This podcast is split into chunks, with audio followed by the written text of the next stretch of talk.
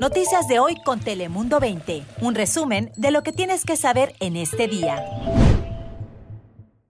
Hola, soy Tana Lubiano. Gracias por escuchar nuestro podcast Noticias de hoy. Y Cris Cabezas, ¿qué tal? ¿Cómo están? ¿Listos para estar informados? Empezamos con un veredicto histórico. Este martes, un jurado encontró a Derek Chauvin culpable de los tres cargos en su contra por la muerte de George Floyd.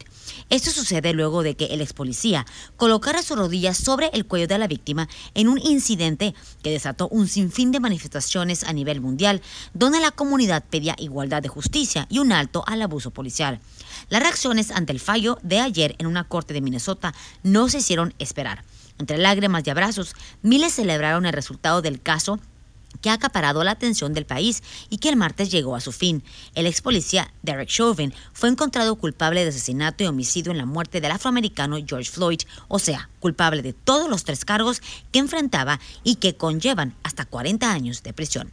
Poco después de que se anunció el veredicto, el presidente Biden se dirigió a la nación diciendo que se trató de un homicidio en plena luz del día que le quitó la tapa de los ojos a todo el mundo, dejando al descubierto el racismo sistemático que existe en el alma de esta nación añadió que este veredicto es un paso adelante al demostrar que nadie está por encima de la ley y recalcó que la mayoría de los policías sirven a sus comunidades con honor. Ahora pasamos con mi compañero Christopher Cabezas con más noticias. Gracias, Tania. Y ahora vámonos allá al norte del condado porque escuchen esto. Un conductor salió volando desde un acantilado y cayó en una playa de Carlsbad.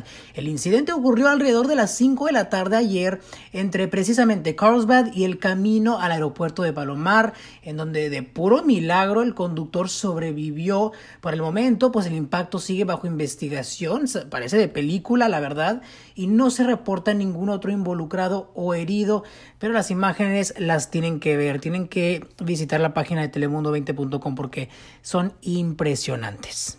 Pero cambiemos de tema, porque allá en Coronado las autoridades creían que se trataba de un homicidio de una mujer, pero más tarde aseguraron que no, no se trata de un caso sospechoso debido a que el cuerpo de la persona fallecida no presenta heridas. ¿De qué se trata? Bueno, la policía descubrió el cadáver de la víctima de 68 años de edad por la noche. De acuerdo con el reporte de las autoridades, recibieron una llamada sobre un cadáver flotando en el agua muy cerca del parque Glorieta Bay, allí en la isla.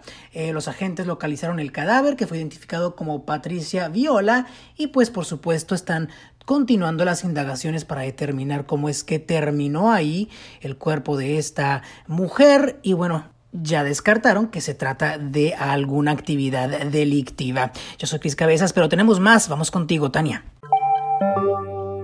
Hablamos de la pandemia. Las buenas noticias son que esta noche todas las personas mayores de 16 años en este país pueden vacunarse en contra del coronavirus. Las malas noticias es que centros médicos por toda la nación han reportado un alza en el número de casos entre niños y menores de edad que aún no son elegibles para ser inmunizados.